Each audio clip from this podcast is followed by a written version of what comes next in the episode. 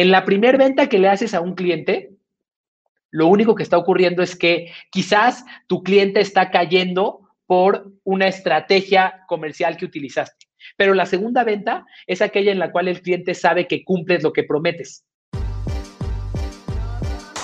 Todo perfil estratégico y de inspiración necesita de una contraparte que se encargue de que las cosas sucedan.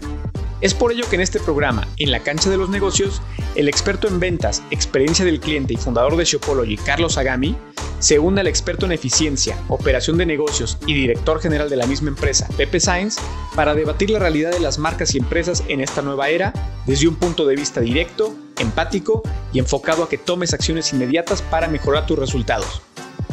Bienvenido y que lo disfrutes. Primero, saber que el cambio es cuando ellos deciden. Recuerdo un momento en el que, en el que Marcus James me dijo una de las frases que más voy a recordar. Me dijo, no, es que puedes cambiar esto. Y le dije, es que eso va a ser muy difícil. Y me respondió, será difícil si quieres que sea difícil. A veces queremos que las cosas sean difíciles porque eso nos hace sentirnos especiales. Y me he puesto mucho a preguntarme al respecto de eso. ¿Qué hay detrás del deseo de que las cosas no sean difíciles? Y la respuesta es muy simple. Cuando siento que algo es difícil, siento que no cualquiera lo puede lograr. Yo recuerdo, prácticamente hace un año estábamos publicando el libro Estoy para servir. Y recuerdo que cuando lo estaba escribiendo yo decía, uff, qué difícil. Uf, me está costando mucho trabajo. Pero ¿sabes qué pasaba cuando sentía que era difícil? Decía, qué gusto que sea difícil porque entonces no cualquiera lo puede hacer. Si, si nuestro mensaje y nuestro propósito no convence a nuestro fundador, entonces nuestra estrategia va, tiene fecha de caducidad. Porque a la primera semana que no funcione, él va a decir, él va a decir, bueno, pues mira, ni siquiera creo en eso y no me trajo ingresos. Entonces, entonces lo voy a dejar. Pero si creo en eso y no me trajo ingresos hoy, no, no voy a dejar esa estrategia a la primera de cambios, voy a continuar con ella. Si creemos, en nuestro caso, creemos en estoy para servirte, pero eh, la semana pasada no se vendieron tantos cursos como hubiéramos querido o no contactamos a tantos clientes como hubiéramos querido, no lo vamos a dejar a un lado porque no somos mercenarios. Tenemos que dejar de ser empresarios y ejecutivos mercenarios.